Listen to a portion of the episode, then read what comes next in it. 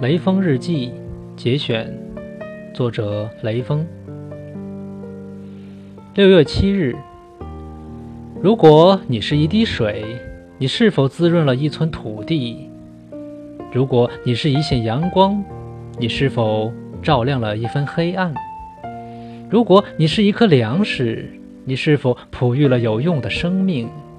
如果你是一颗最小的螺丝钉，你是否永远坚守在你生活的岗位上？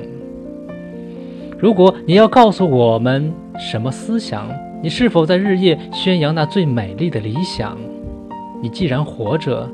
你又是否为未来的人类的生活付出了你的劳动，使世界一天天变得更美丽？我想问你，为未来带来了什么？在生活的仓库里，我们不应该只是个无穷尽的支取者。